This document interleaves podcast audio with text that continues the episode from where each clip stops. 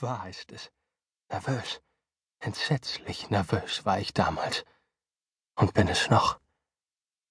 Warum aber müsst ihr durchaus behaupten, dass ich wahnsinnig sei? Nein, mein nervöser Zustand hatte meinen Verstand nicht zerrüttet, sondern ihn geschärft, hatte meine Sinne nicht abgestumpft, sondern wachsamer gemacht. Vor allem hatte sich mein Gehörsinn wunderbar fein entwickelt.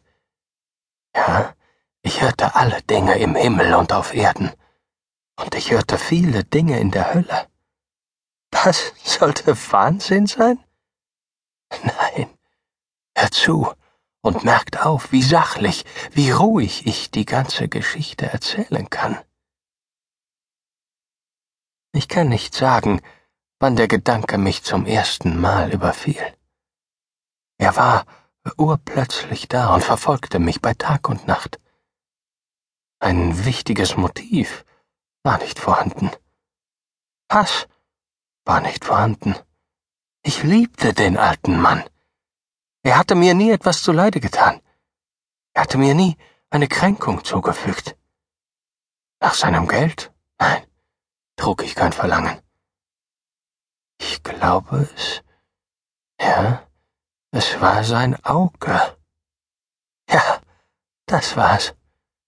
Eines seiner Augen glich vollständig dem Auge eines Geiers. Ein blasses blaues Auge mit einem Häutchen darüber. Wann immer es mich anblickte, erstarrte mir das Blut.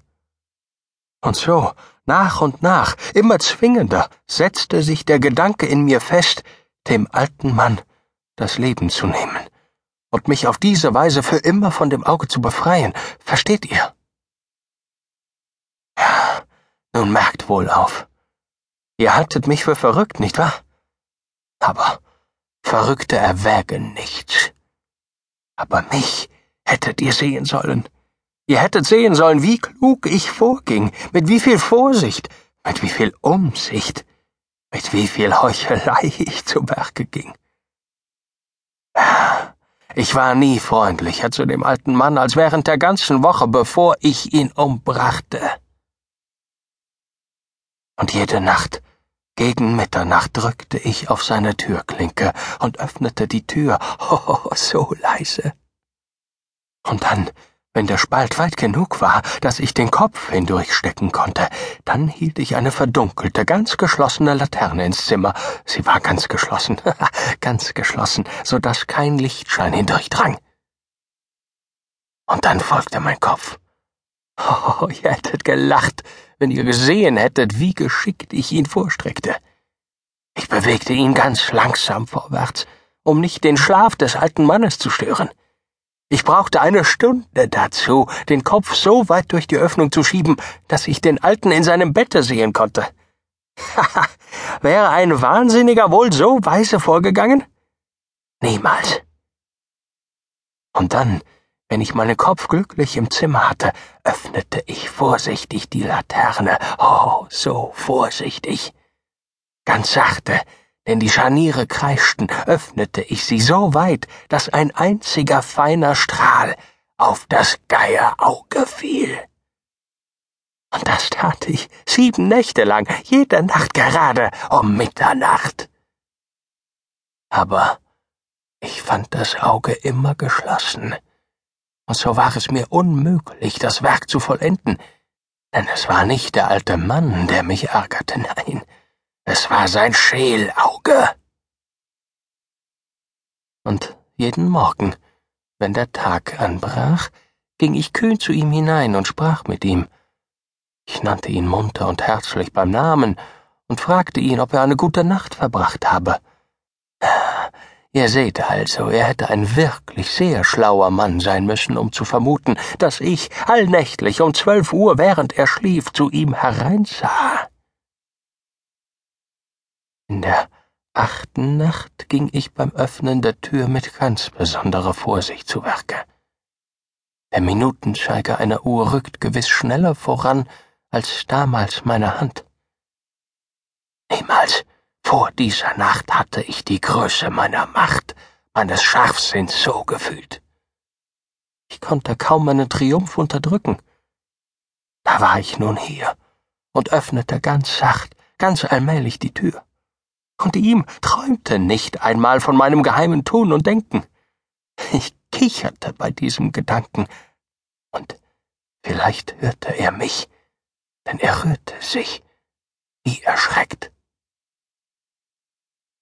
Jetzt könntet ihr denken, ich sei zurückgefahren. Aber nein. Sein Zimmer war ganz dunkel, denn er hatte die Fensterladen aus Furcht vor Einbrechern festgeschlossen. Es war pechschwarz.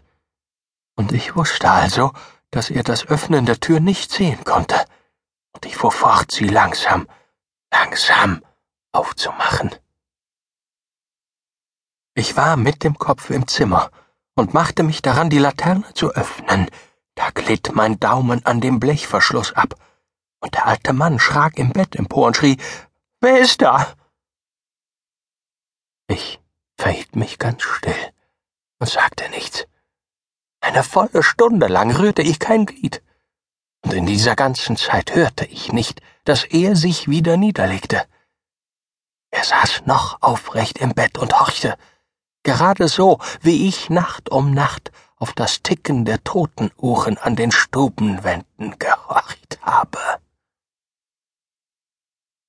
Da hörte ich ein leises Ächzen, und ich wusste, das war das Ächzen tödlichen Entsetzens.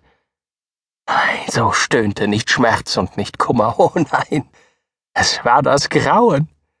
Es war der dumpfe, erstickte Laut, der aus den Tiefen der Seele kommt, wenn das Grauen sie gepackt hält. Ich kannte diesen Laut gut. In mancher Nacht, wenn alle Welt schlief, in mancher Mitternacht, war er aus meiner eigenen Brust hinaufgequollen und hatte mit seinem schrecklichen Klang das Entsetzen, das mich von Sinnen brachte, noch vermehrt. Ich sage, ich kannte diesen ächzenden Laut gut. Ich wusste, was der alte Mann fühlte, und ich bemitleidete ihn obschon ich innerlich kicherte. Ich wusste, dass er wach gelegen schon seit dem ersten schwachen Geräusch, das ihn aufgeschreckt hatte. Und seitdem war seine Angst von Minute zu Minute gewachsen. Er hatte versucht, sie als grundlos anzusehen, aber es gelang ihm nicht.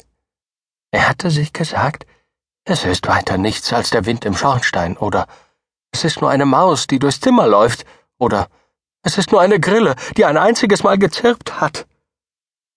Ja, er hatte versucht, sich mit diesen Vermutungen zu beruhigen. Aber es war alles vergebens gewesen. Alles vergebens, weil der nahende Tod schon vor ihn hingetreten war und sein Opfer mit schwarzem Schatten umhüllte und die dunkle Gewalt des unsichtbaren Schatten war es, die ihn, obschon er weder sah noch hörte, fühlen ließ, dass mein Kopf im Zimmer war. Nachdem ich eine lange Zeit sehr geduldig gewartet hatte, ohne doch zu hören, dass er sich wieder niederlegte, beschloss ich endlich, einen kleinen, einen winzig kleinen Spalt der Laterne zu öffnen. Ich begann also, ihr könnt euch gar nicht vorstellen, wie bedachtsam, wie leise, die Laterne zu öffnen, bis schließlich ein einziger, ein einziger matter, spinnfadenfeiner Strahl herausdrang und direkt auf das Geierauge fiel. Es war offen, weit offen, und ich wurde rasend, als ich darauf hinstarrte. Ich sah es mit vollkommener Deutlichkeit, Nichts als ein stumpfes Blau mit einem ekelhaften Schleier darüber. Ich erschauerte bis ins Mark. Aber ich konnte von des alten Mannes Gesicht und Gestalt nichts weiter sehen, denn ich hatte den Strahl wie instinktiv ganz genau auf die verfluchte Stelle gerichtet. Und nun, habe ich euch nicht gesagt, dass das, was ihr für Wahnsinn haltet, nur eine Überfeinerung der Sinne ist? Nun, sage ich, vernahm mein Ohr ein leises, dumpfes, schnelles Geräusch, ein Geräusch wie das Ticken einer Uhr, die man mit einem Tuch umwickelt hat.